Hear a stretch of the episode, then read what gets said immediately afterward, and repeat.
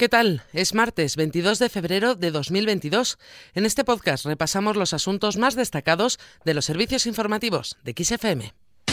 XFM Noticias con Carmen Desmonts.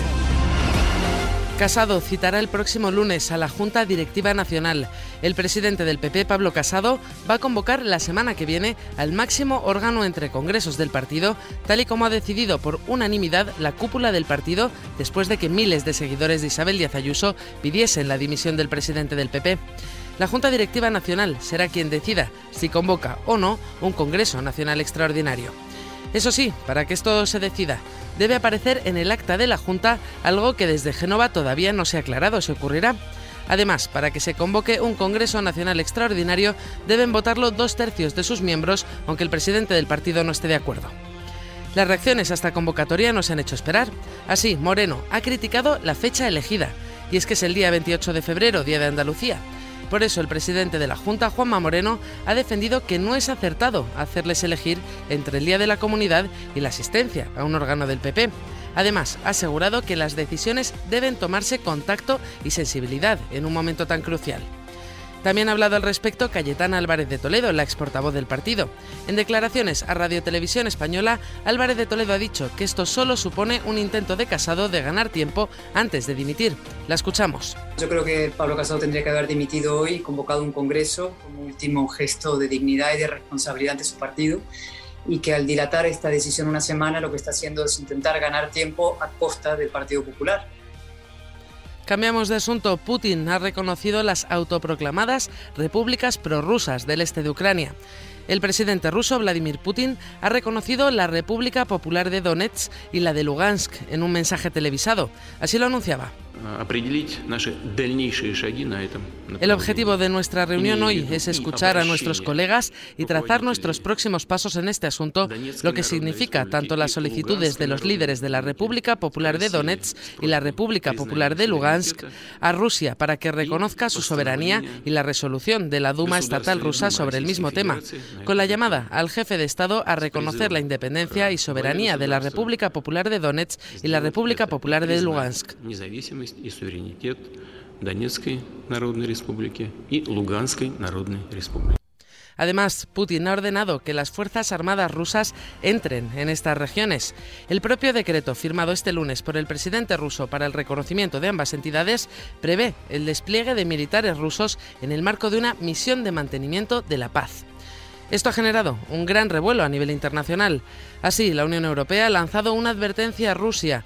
En un comunicado conjunto, la presidenta de la Comisión Europea, Ursula von der Leyen, y el presidente del Consejo Europeo, Charles Michel, condenan en los términos más duros la decisión del presidente ruso, Vladimir Putin. Además, han prometido adoptar sanciones para responder a este paso.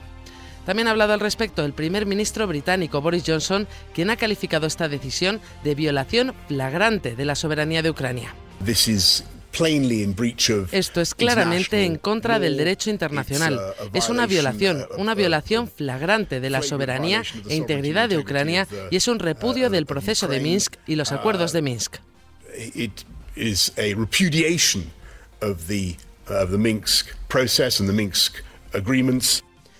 Más cosas, ya están en España los supervivientes del Villa de Pitancho, el avión de las Fuerzas Aéreas Españolas que ha repatriado a los supervivientes y víctimas del pesquero gallego, ha aterrizado esta medianoche en el aeródromo militar de Santiago de Compostela, procedente de Terranova, en Canadá. El presidente del gobierno, Pedro Sánchez, llegaba una hora antes para recibir a los supervivientes y los cuerpos de los fallecidos y se ha reunido con familiares de la tripulación. En este encuentro, los familiares de los desaparecidos han comunicado al líder del Ejecutivo su listado de peticiones. Sánchez ha mostrado su compromiso de estudiar esas reclamaciones presentadas, aunque sin un plazo concreto. Los familiares, por su parte, han acordado dar un voto de confianza al presidente del Gobierno. Eso sí, María José de Pazo, que ejerce de portavoz, ha explicado que lo que han decidido es concederle un tiempo. Nosotros también nos dimos la queja, pues que no percibíamos que se estuviese haciendo pues eh, ningún tipo de acción para recuperar a, estos, a estas 12 personas desaparecidas del buque Pitancho. Entonces él nos dijo que sí que se estaba haciendo todo lo posible, pero que era un trabajo arduo y, bueno, en conclusión vamos a darle un voto de confianza, un tiempo, vamos, le, advertimos que íbamos a estar vigilantes y que luego nos, nos eh, trasladaría lo que, lo que los planes que se iban a llevar a cabo. Actualizamos ahora los datos de la pandemia. La incidencia acumulada sigue bajando y se sitúa ya en 786 casos por cada 100.000 habitantes. Este descenso en el número de contagios supone que se sigan relajando las restricciones. Así, la Comunidad Valenciana ha anunciado que a partir de este martes dejará de ser obligatorio el pasaporte COVID en la región. Además, a partir de hoy, Cataluña dejará de contabilizar los contagios en los colegios, mientras que a partir de mañana, miércoles, se eliminarán las cuarentenas en el ambiente escolar. Precisamente quien se ha recuperado del coronavirus es el rey Felipe VI.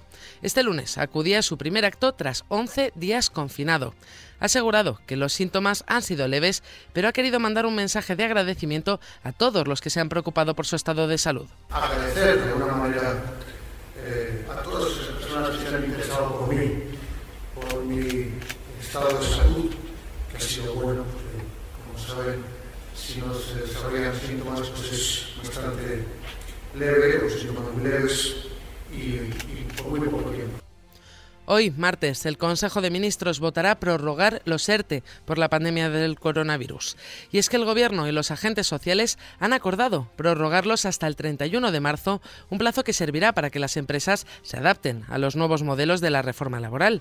Así, mantendrá las prestaciones por desempleo para los trabajadores, pero con una rebaja en las exoneraciones a las empresas. Y terminamos con lo que podría convertirse en una muy buena noticia para muchos.